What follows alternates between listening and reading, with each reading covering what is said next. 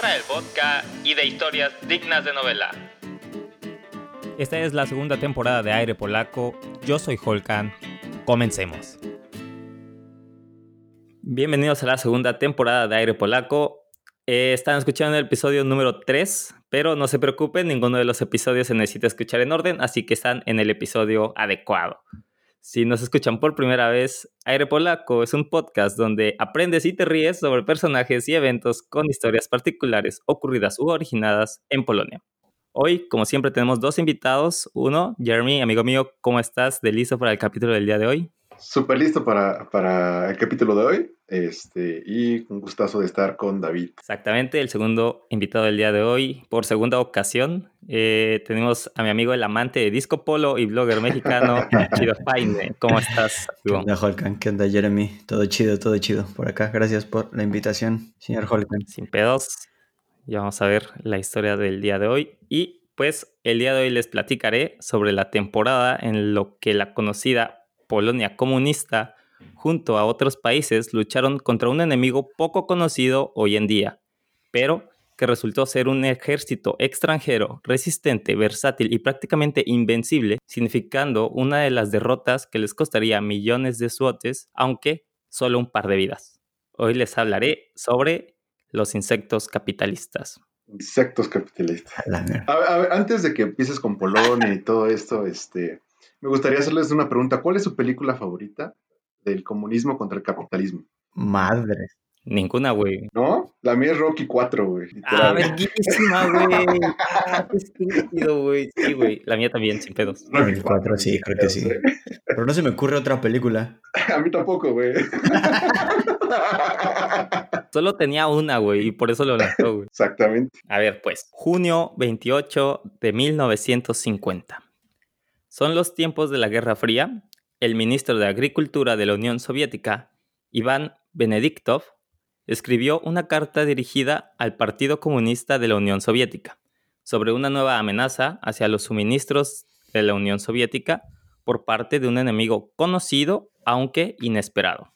Una amenaza que viene del territorio de su más grande enemigo, los Estados Unidos de América y su capitalismo. Dicha amenaza, como dije, era conocida, pero jamás se habían enfrentado a tal mortífera arma. Una pequeña y letal arma que los soviéticos no ignorarían y por la cual se creó una atmósfera de alarma y propaganda para advertir a todos los habitantes de los países vecinos a Alemania, entre ellos Polonia. Digamos que dicha propaganda constaba de escritos como el siguiente.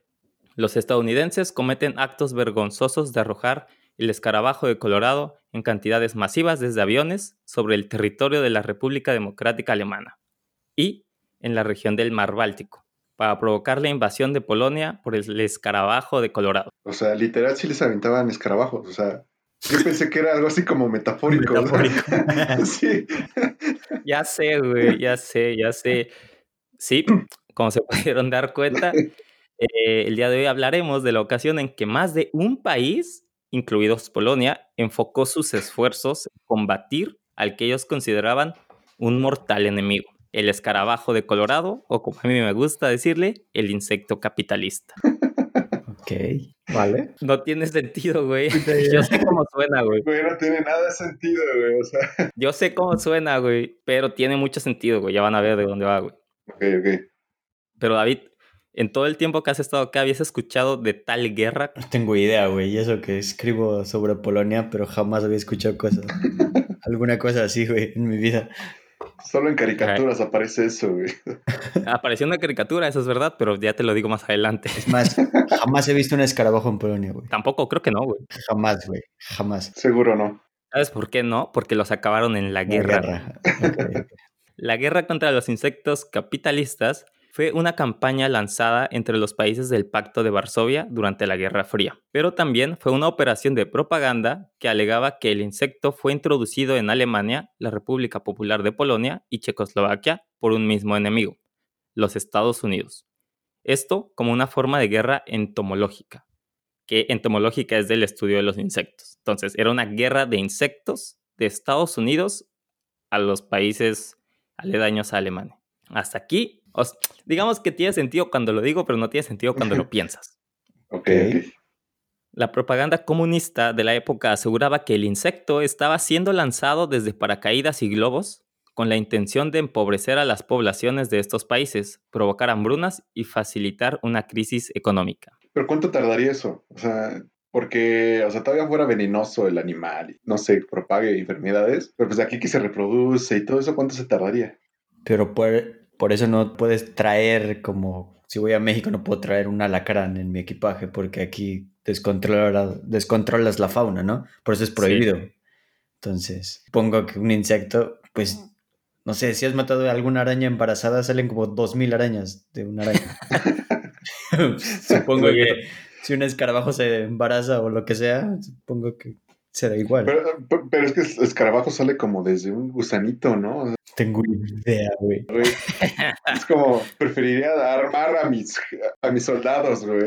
Necesitan, necesitan mente abierta, güey, para este capítulo, güey. Ya, les repito, güey, esto no es inventado, güey. Esto es un hecho histórico, güey hubo una guerra multinacional contra insectitos, güey. ¿Y cuántos necesitas exactamente el número? No, no sé, Jeremy, pero lo que sí sé, güey, es que lo utilizaban porque este insecto en particular eh, tiene un comportamiento muy específico y una alimentación muy específica, güey. Pero vamos a avanzar un poquito y ya van a saber un poco más del insecto. Vale, vale.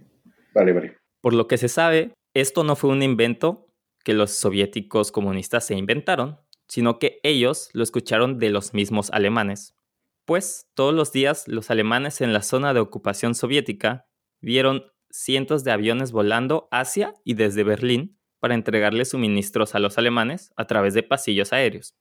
Y pues todo normal, les van dando suministros desde su propio país mientras pelean contra los soviéticos, ahí todo bien.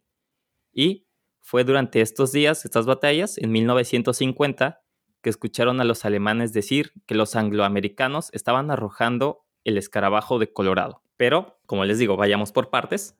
Y si bien he mencionado al protagonista del día de hoy, nuestro mortal escarabajo de Colorado, no les he dicho mucho de él. Así que va algo rápido sobre nuestro escarabajo.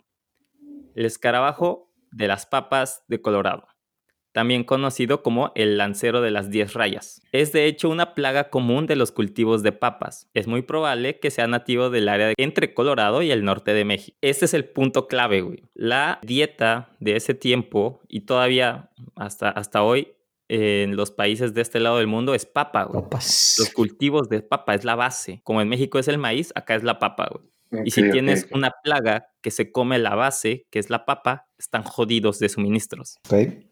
Esa fue la lógica detrás del, lanzamiento de este insecto. Y ahora bien, el insecto llega a Alemania en la década, ya había llegado anteriormente, en la, el 2870, pero en ese momento fue erradicado con éxito. Sin embargo, hizo una segunda aparición después de la Primera Guerra Mundial en Francia, donde se cree probablemente llegó con las tropas y equipos estadounidenses, por casualidad, por error, como decía David, en la maleta o algo, ahí se clavó y llegó y ahí empezó a reproducirse. Así que de nuevo llegó a Alemania a través de la frontera con Francia y continuó extendiéndose hacia el este. Se cree que muy probablemente fue transferido a Polonia después de la invasión nazi en 1939. Todo esto sin querer, o sea, se iba clavando, pues en la guerra, yo qué sé, se esconden las maletas y se empezó a esparcir. El método más común para combatir la plaga es mediante el uso de pesticidas y el DDT es uno de los más famosos que se utilizó con eficacia hasta que el insecto desarrolló resistencia y posteriormente se emplearon otros insecticidas, pero nuestro escarabajo pocho o México americano siguió desarrollando resistencia continuamente. Entonces lo mataban con un insecticida y se volvía resistente y el que sigue y resistente y así ha sido hasta hoy en día. Güey. Sí, es inmortal esa madre. Güey, ¿qué hubiera pasado si, esa cosa hubiera caído en México? O sea, si nos arrojaran esos, esos este, escarabajos. ese es nativo del norte de México, güey. No, Ahí supongamos que no sea nativo, güey. O sea, en México ya hubiera así como escarabajos en ámbar, güey, collares de escarabajos, güey. Te los comerías, güey. Sopa de escarabajo. Un tequila con escarabajo adentro, güey. Tequila escarabajo, güey. Escarabajos con chile, con limón, güey. Los comes, güey. Sí, güey, o sea, es cuestión de perspectiva, ¿sabes? Que te digo, güey, es militar, güey. Este, es que tú no piensas como militar alemán, Jeremy. Pero a ver, regresando a la historia, ya fuera de, ya conocemos un poco más del insecto, entonces regresamos a la historia. La noticia del escarabajo de Colorado como arma ya se había pensado previamente durante la Primera Guerra Mundial con la intención de destruir los campos de papa y provocar una hambruna en el país enemigo. Así que en 1925 el Protocolo de Ginebra prohibió el uso de agentes de guerra químicos y biológicos, pero este poderosísimo pedazo de papel no impidió que algunos países lo usaran como papel higiénico e igualmente trabajaran en secreto en el uso del escarabajo de Colorado como arma biológica. Un ejemplo, pues los franceses lo intentaron en 1940 y después, cuando los alemanes invadieron y se apoderaron de las ciudades francesas, los alemanes tomaron esta cosecha y empezaron a trabajar en el plan para infectar a los campos del sur de Inglaterra, con el escarabajo, obviamente. Y efectivamente, en 1943 arrojaron miles de escarabajo de Colorado desde un avión, poniendo a prueba sus probabilidades de supervivencia porque no sabían si desde que los avientas a que caigan ya se murieron o no. Güey, es un bombardeo de escarabajos.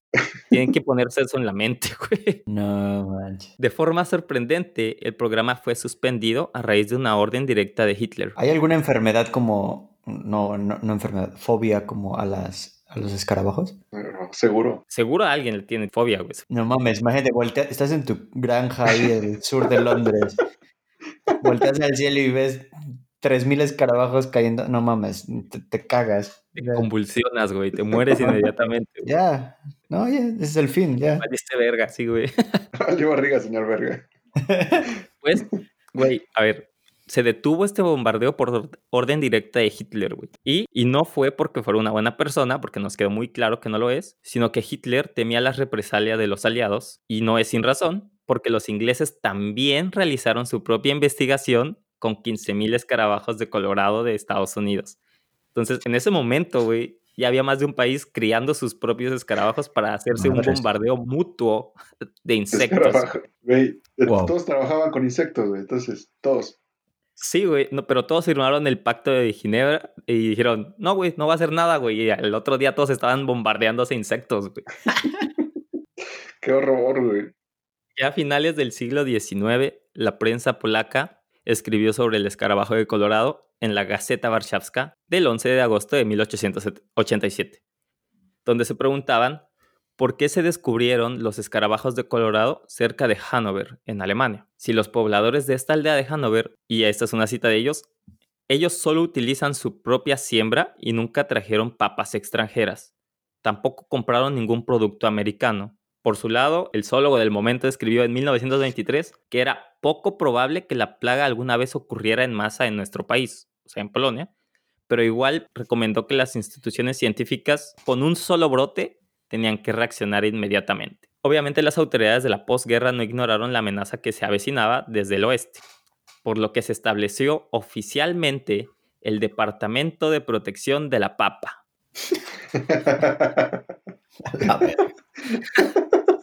Güey, ¿te imaginas, güey, estar en esos tiempos de la Guerra Fría y te dicen, rápido, señor David, usted está asignado al escuadrón de la protección de la papa? No mames, imagínate que te pregunte tu hijo, papá, ¿qué haces? O tu amigo, güey, no. en reunión de la prepa, güey, de tus exalumnos de prepa, ¿a qué te dedicas tú? No mames, soy director de protección a la papa, güey.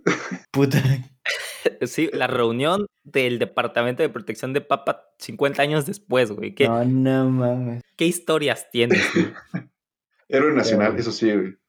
Eso sí, güey, eso queda claro, güey. Tienes tu, papa de, de, medalla, güey, aquí clavada.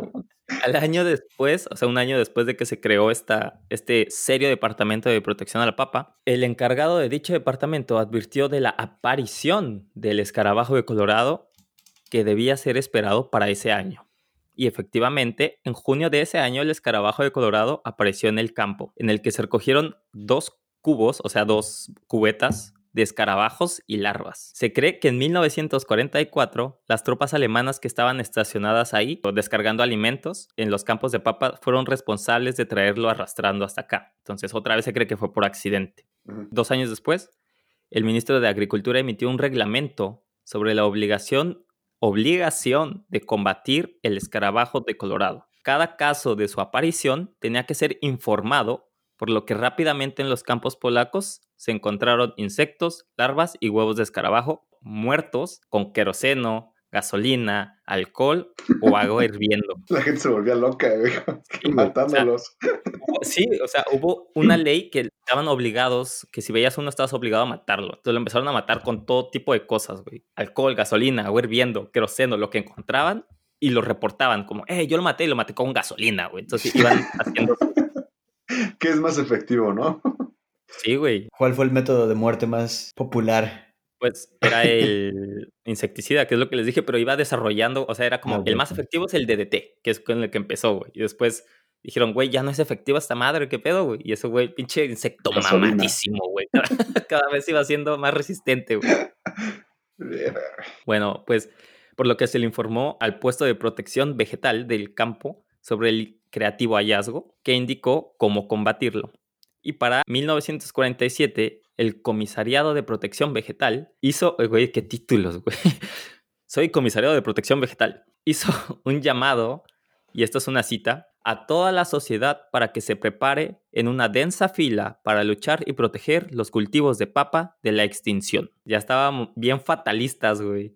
Ya tenían reglas, leyes y todo que hacían. O sea, ya había una propaganda que hacía que la gente se preocupara de verdad, güey, para proteger las papas de la inminente extinción. Wow. También el director de las escuelas de Wrocław ordenó realizar pláticas sobre el escarabajo de Colorado en las escuelas y en mayo y junio los niños fueron enviados a los campos, sacaron a los niños de sus escuelas, los enviaron a los campos a A buscar buscar escarabajos. insectos de papa. Oye, ¿esas madres no eran venenosas para No, humanos? son, son- son inofensivos para humano, pero Ah, comen totalmente, destruyen a los Las cultivos papas. de papa. Entonces llegó al punto que, o sea, Wrocław, Jeremy, es, sería, es una ciudad bastante grande, importante acá del lado de. Polonia. Y entonces, bueno, lo sacaron.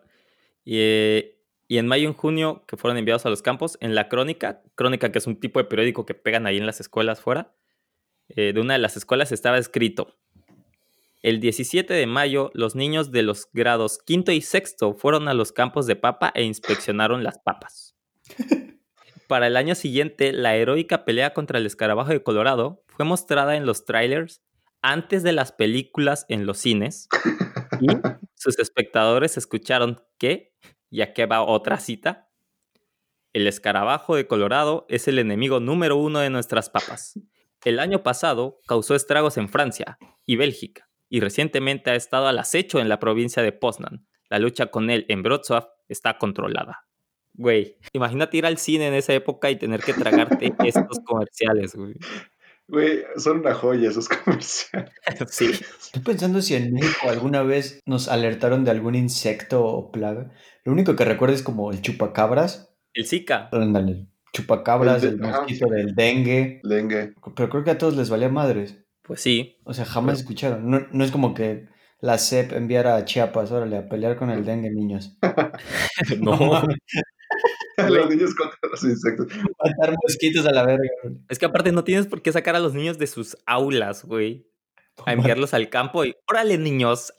Güey, eso es de esclavos, güey. O sea, no puedes hacer eso, güey. Está ma- Güey, pero era Polonia comunista, ¿no? Era heroico, sí. De- pues, ahí, listo. Seguro debe haber alguien todavía que, que, que te cuente cuando fue a inspeccionar los campos. güey. Me muero por encontrar a un sobreviviente de la guerra contra el insecto y preguntarle cómo fue su primaria. Seguro, seguro hay alguien ahí. Eh, bueno, la heroica guerra contra el inocente insecto no se daba solamente en los campos de cultivo, sino que un tribunal popular, que era literalmente un tribunal creado por los ciudadanos, imprimía comunicados en los que afirmaban que los aviones estadounidenses, violando las zonas de vuelo establecidas, dejaron caer una gran cantidad de escarabajo de Colorado en los campos alemanes. La población vio tres aviones pesados, después de lo cual se trasladaron hacia el oeste. El escarabajo de Colorado se encontró en 229 puntos después de esto. Los americanos, candidatos a criminales de guerra nuclear, han mostrado ahora una muestra de lo que la humanidad ha estado preparando. Ok. Ya escaló de rumor a cosas legales, ahora ya hay un tribunal, ya tenemos eh, consejos de guerra contra el El insecto. escarabajo, la madre, güey. Y para terminar de confirmar su propia teoría, el Partido Polaco de los Trabajadores Unidos escribió que el descubrimiento del escarabajo de Colorado en Polonia, en áreas donde esta plaga nunca ocurrió, coincidió con la descarga de los insectos en Alemania. Así que es claro suponer que el escarabajo de Colorado que cayó de los aviones voló hacia territorios polacos. Ya no solo se lo aventaron a Alemania, sino que confirman el Partido Comunista que al caer volaron directo al territorio polaco y por eso fueron atacados directamente. Conspiraciones, ya, ya. Sea, está conspiranoico, pero sí. Por lo que finalmente se hicieron llamados a la participación de la ciudadanía en su búsqueda y recolección, declarando recompensas en efectivo por cada nuevo brote de escarabajo de Colorado encontrado. La oferta se ajustó a 10.000 suotes, que sería más o menos 55 mil, 60 mil pesos, más o menos, mexicanos. ¿Por declarar? Por encontrar el primer brote detectado. O sea, tú tenías un ah, campo y dices, güey, aquí hay, van, lo encuentran, ten 60 mil varos, 50 mil varos, 10 mil sotes. Eh, para el primer brote detectado y para los siguientes dos, 5 mil. Pagaban más que yo me dedicaría a eso en esos tiempos. Exactamente. Yo me dedicaba a eso, güey. Es como, es un barote. Aparte, en la época comunista, dinero extra es muchísimo. O sea, es, es oro, güey. Por lo mismo, los asesores soviéticos se opusieron a este tipo de premios porque creían que persuadirían a los campesinos de, de ellos mismos trasladar el escarabajo de Colorado de una ah, cosecha a otra para informarlo como un nuevo hallazgo. Pero igualmente la guerra contra nuestro escarabajo siguió y decenas de miles de campesinos trabajadores, jóvenes del servicio polaco, soldados y estudiantes fueron enviados a inspeccionar los campos de papa y las playas del Báltico. Al mismo tiempo, grandes campos de papa y la orilla del mar fueron rociados de pesticidas por los aviones comerciales a los que les quitaron los asientos de pasajeros, los llenaron de pesticida y una vez que finalizaron ese trabajo, regresaron los asientos y trabajaron como rutas usuales. Por lo que en varias ocasiones hubo pasajeros que viajaban en un avión con aroma a nitruro. y así, en 1950, 30 personas se intoxicaron por solo volar. Echando a perder se aprende, ¿no? Digo. Güey, costaba, prácticamente les costó vidas esa madre, güey. es que es, es una genialidad esta joya, güey.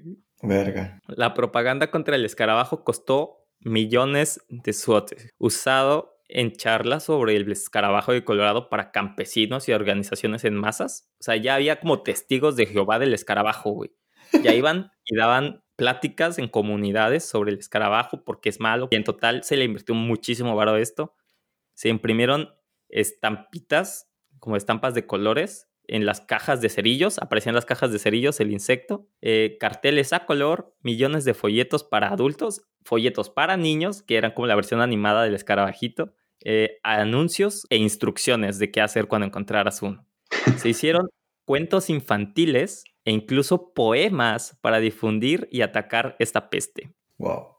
Las estaciones de radio transmitieron mensajes y los cines tenían proyecciones de películas enteras sobre el escarabajo. Quiero ver una película del escarabajo, literal. Yo no, no me puse a buscar, güey, pero si encuentro una... Seguro hay, güey, seguro hay. Igual veo los primeros minutos, pero no, no creo verla toda, güey. Pero seguro hay documentales así como de National Geographic, una madre así como History Channel. Debe haber algo. Debe haber, seguro. güey. Pero los resultados, a pesar de toda esta inversión, fueron pobres. Y el gobierno se preguntó sobre qué sentido tenía seguir imprimiendo millones de folletos, instrucciones y consignas y debido a las pérdidas en el cultivo de papa, se recomendó mejor ampliar los cultivos para incluir alimentos que no fueran papa. Por ejemplo, maíz y alcachofa. ¿Y eso también lo comían los escarabajos o no? No. O sea, papa y te chingas. O sea, no, simplemente no dijeron eso desde el inicio, güey. O sea, los insectos comieron papa y ellos se pusieron a defender a toda costa la papa. Me refiero que el escarabajo no comía otra cosa. No, solo papa. A la verga. Y hasta después de inversión, un chingo de tiempo y todo este pedo, dijeron, oye, ¿y si mejor hacemos otra cosa aparte de papa?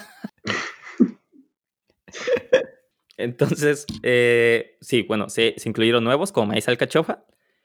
También se decidió traer nidos de faisanes, que son aves que se alimentan específicamente del escarabajo de Colorado. Y eso provocó una, una plaga de... Una plaga de faisanes. que comían maíz y alcachofa, güey. No, ah, no, no, güey, no, no sea pendejo, pero no. No me sorprendería, güey. Es lo que quería decir, güey. Suena bien pendejo, pero no me, no me daría nada de sorpresa que fuera verdad, güey.